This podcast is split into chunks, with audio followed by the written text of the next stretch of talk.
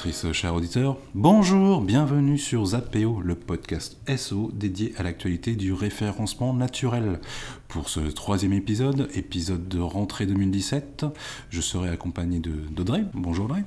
Bonjour, meilleurs vœux, bonne année tout le monde. Et de Gino. Bonjour Gino. Bonjour tout le monde et meilleurs vœux pour cette nouvelle année. Pour l'année 2017, nous allons commencer avec le jargon du mois. Nous verrons ensemble la partie interstitielle. Le zap du mois, nous évoquerons le passage forcé du, de Google sur le HTTPS. On en parle déjà. Google s'amuse depuis janvier 2017 à pénaliser les interstitiels. Les détails. Chiffre du mois, nous parlerons de tout ce qui est position zéro. Et nous finirons sur la partie Vous avez manqué où nous échangerons sur le sujet d'IKEA.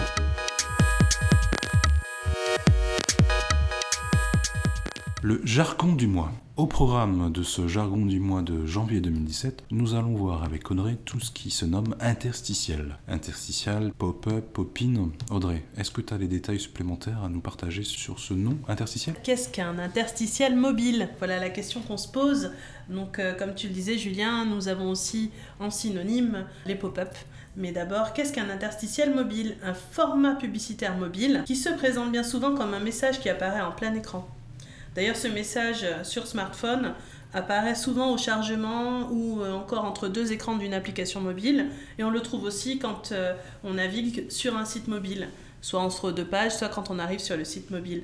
Donc voilà la définition, c'est cette, cette espèce en fait de grand placard publicitaire qui s'affiche et euh, que les utilisateurs pourraient trouver désagréable. Effectivement, c'est pas forcément quelque chose de, très naturel.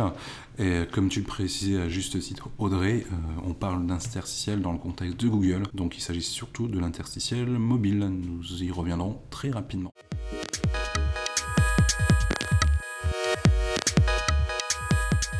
Le zap du mois. Avec Gino, nous allons échanger sur le HTTPS. Alors le HTTPS, hein, c'est un format de sécurité euh, qui est poussé maintenant depuis plusieurs années par les acteurs du e-commerce pour euh, sécuriser les transactions euh, sur l'Internet. Google nous parle du HTTPS comme critère de ranking depuis 2012, je crois, Gino, c'est ça?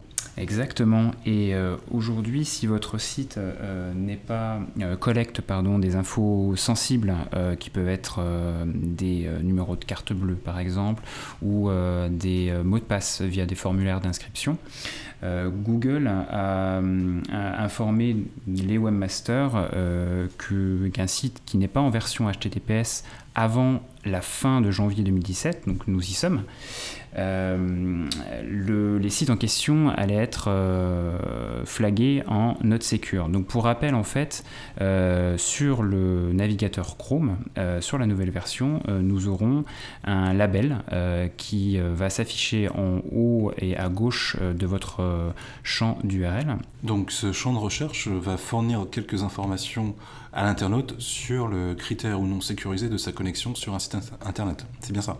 Exactement. Donc euh, nous aurons euh, ce label euh, Note Secure pour euh, tous les sites qui aujourd'hui ne sont pas passés en version sécurisée HTTPS. Attention tout de même à ne pas se, précipiter. Hein. Le, passage en HTTPS est loin d'être anodin. Hein. C'est une migration en soi. Il y a énormément d'éléments à prendre en compte, comme les certificats SSL à acheter, des plans de migration à effectuer. C'est un, un, travail qui est de, de longue haleine. Donc attention tout de même dans la préparation de votre passage en HTTPS pour euh, éviter les mauvaises surprises. J'avais une question, euh, les garçons, qu'est-ce que vous en pensez? J'avais déjà prévu de faire un changement d'URL sur mon site et euh, je me demande désormais si je ne dois pas euh, faire ça en même temps avec euh, une migration HTTPS. Comment vous feriez, vous alors effectivement, Audrey, euh, je pense que c'est une euh, la, bonne méthode est de, passer en une seule fois ce changement d'URL et le passage en HTTPS pour euh, éviter d'avoir des fluctuations au niveau des positionnements sur Google et d'accélérer finalement la prise en compte de ces modifications par Google. Merci Gino pour cette réponse. Effectivement, le HTTPS doit s'entendre comme une, une, migration de site. Maintenant, on sait que l'actualité 2017 en SEO est très forte. Il y a aussi la partie index mobile qui devrait sortir très prochainement. Peut-être qu'effectivement le HTTPS doit être moins priorisé que tout ce qui est optimisation, refonte de sites dans, le, dans une ère post-mobile.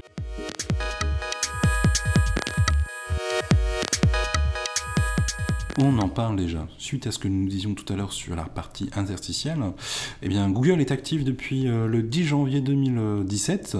Euh, Google pénalise les sites qui proposent ou qui procurent une mauvaise expérience via les interstitiels aux mobinotes. Audrey, qu'est-ce que tu peux nous dire sur, euh, bah, sur les éléments, sur les effets euh, de la mise à jour de Google hein, qui est intervenue le 10 janvier 2017 Alors, on peut dire sur cette mise à jour qui est intervenue le 10 janvier qu'elle a notamment été annoncée en 2015. Les pages au contenu qui sont difficilement accessibles depuis les résultats de recherche pour mobile étaient annoncées comme potentiellement moins bien euh, classées dans les résultats de recherche. Du coup, si on retire des interstitiels pour se conformer à cette mise à jour, donc en place depuis le 10 janvier, il faut bien vérifier qu'on l'a fait également sur mobile comme sur desktop. Euh, comme souvent, les pénalités algorithmiques peuvent mettre un petit peu de temps à arriver à être déployées un peu partout, euh, notamment en France. Donc, s'il vous semble que vous avez été pénalisé à cette période, voire même juste avant, peut-être bien que cela provient d'un autre, euh, d'un autre critère algorithmique qui pourrait vous avoir impacté. Vérifiez bien euh, que vous êtes OK sur les autres éléments également. Comment ça se traduit d'un point de vue euh, communication Google?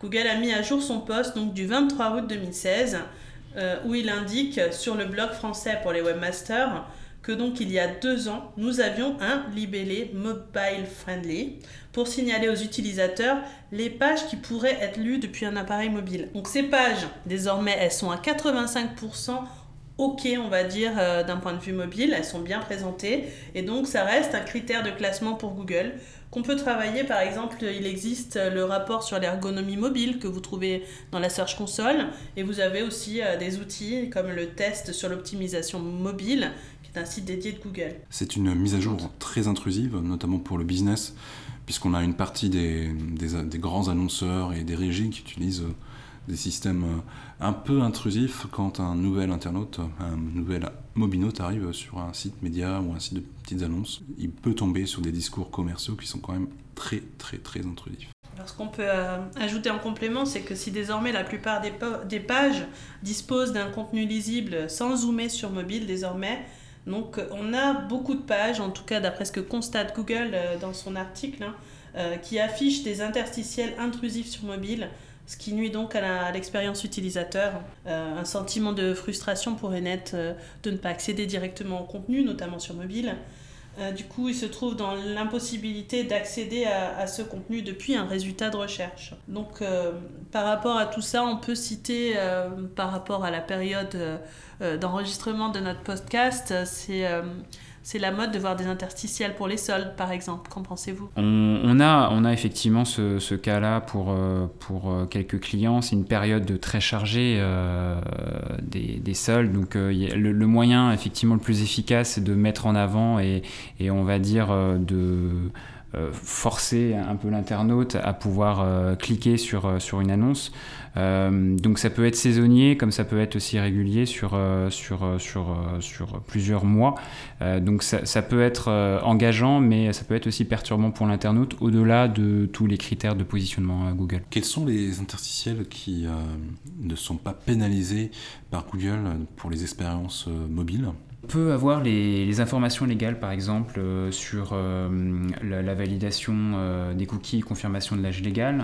on peut avoir les, les logins, de login, des petites bannières également, comme on a sur Safari et Chrome en mobile, hein, toujours, qui sont limitées en haut de l'écran pour, par exemple, le téléchargement des applications mobiles. Merci Gino, merci Audrey.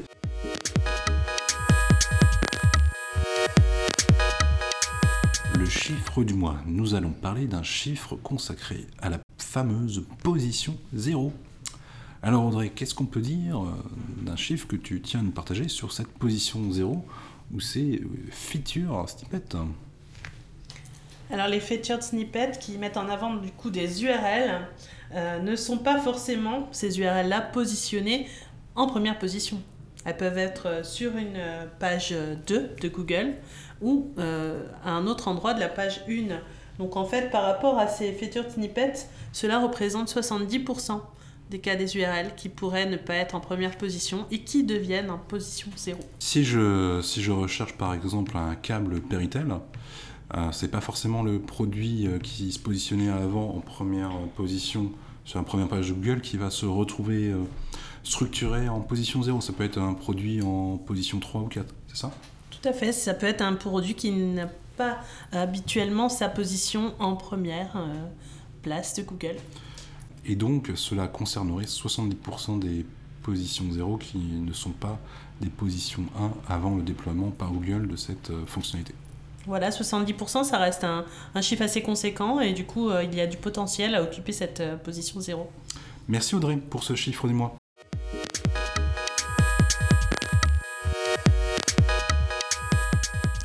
Ce premier épisode de rediffusion de janvier 2017, nous vous partageons un point qui s'est tenu l'année dernière, l'affaire IKEA. Effectivement, en fin d'année dernière, en 2016, IKEA, le géant suédois, a fait un peu le buzz autour d'une opération orientée SEO. Le géant de l'ameublement suédois a ainsi modifié le nom de certains de ses produits en prenant en considération les recherches des internautes sur le moteur de recherche Google. Ainsi, IKEA met à disposition depuis quelques semaines un site intitulé IKEA sur lequel vous allez retrouver des produits avec des noms correspondant à des requêtes SEO réalisées par les internautes. Ainsi, parmi les produits proposés par IKEA, on va retrouver une poêle nommée Comment rester marié, un tire-bouchon nommé Pourquoi les hommes ne savent pas ouvrir les bouteilles Audrey Gino, je vois rire, mais effectivement c'est une belle opération de la part du géant suédois Ikea qui prend en compte les habitudes des internautes. Le geste d'IKEA est louable car cela démontre l'importance du SEO dans son business. Voilà, nous attendons maintenant ce type de pratique en France. Amis annonceurs, partenaires retailers, la balle est dans votre camp.